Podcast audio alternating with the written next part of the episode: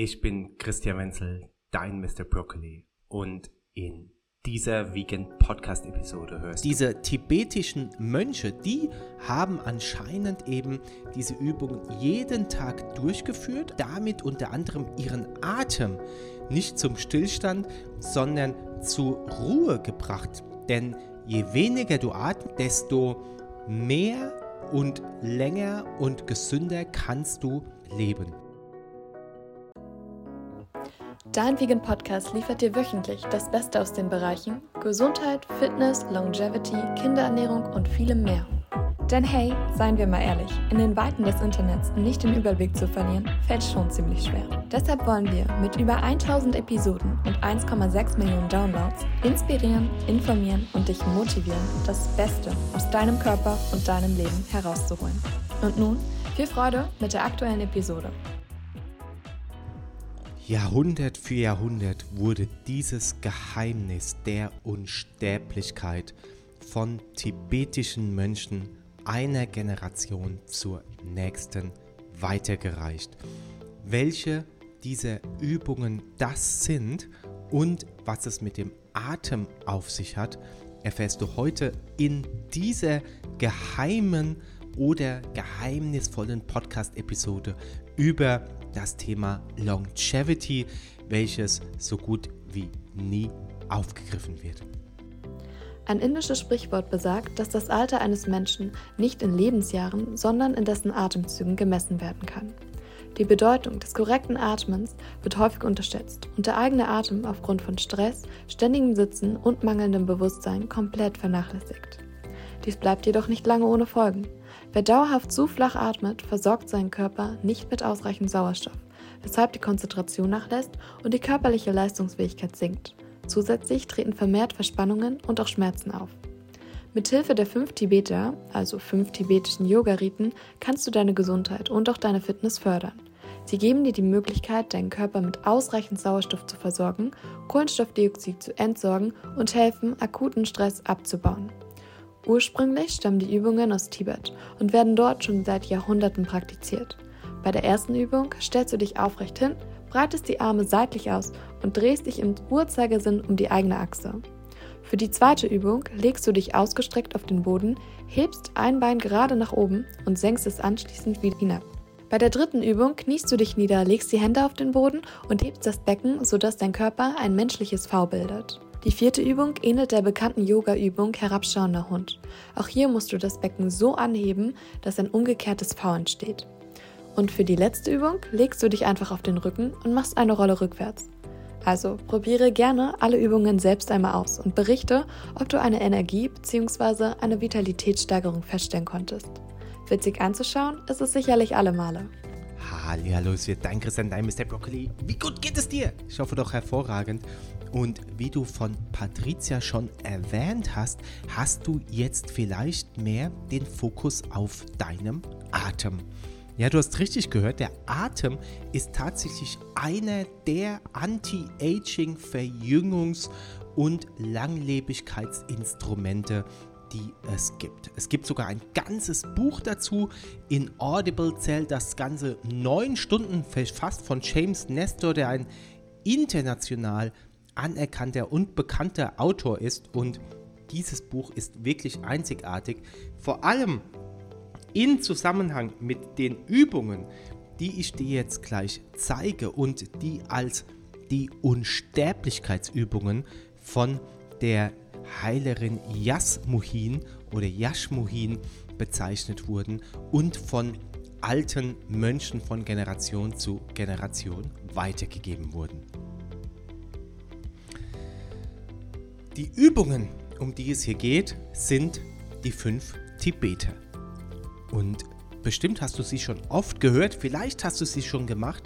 Ich kenne Menschen, die praktizieren sie seit 20 Jahren und nicht nur in yogischen Kreisen, sondern auch in ganz normalen Kreisen sind diese Übungen vor allem früh ausgeführt ein perfekter Start in den Tag, denn sie aktivieren nicht nur ganz, ganz viele wichtige Energiezentren in unserem Körper, die sogenannten wichtigsten Chakren, sondern sie sind auch für den Atem eine super Herausforderung, denn sie weiten die Lungen und bringen Sauerstoff und Kohlendioxid besser durch den Körper.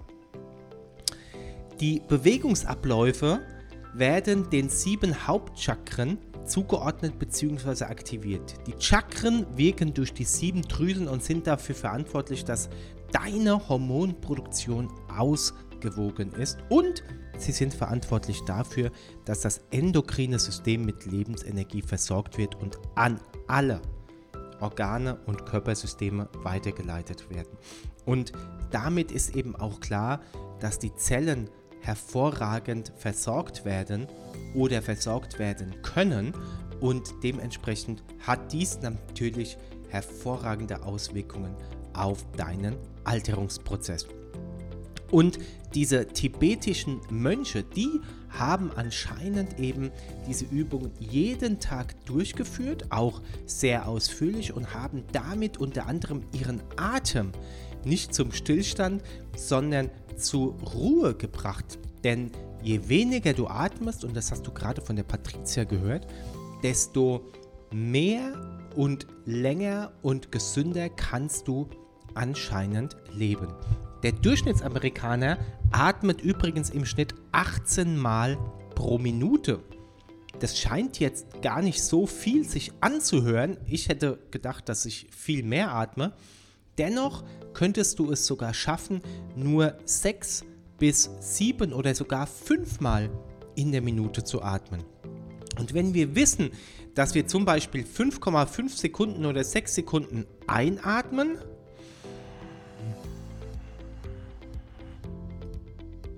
und dann 5,5 bis 6 Sekunden ausatmen können,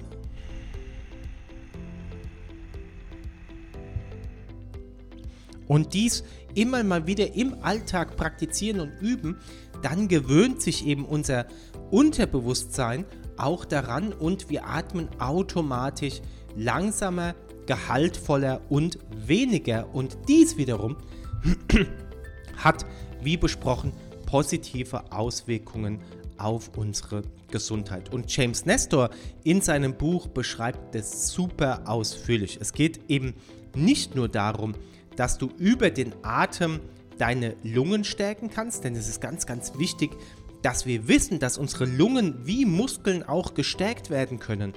Viele Menschen glauben immer noch, dass die Lunge, mit der wir geboren wurden, nicht verändert werden kann. Doch das ist sehr weit von der Wahrheit entfernt. Also je besser unsere Lunge funktioniert und je mehr Lungenkapazität wir haben, desto besser. Die Nase ist eben nicht nur dafür da, um die Luft, die wir einatmen, zu befeuchten, auf die richtige Temperatur zu bringen, sie mit einem gewissen Druck zu versehen und natürlich eben auch zu filtern. Nein, sie ist eben auch dafür da, dass wir zum Beispiel das Stickstoffmonoxid besser verwerten können.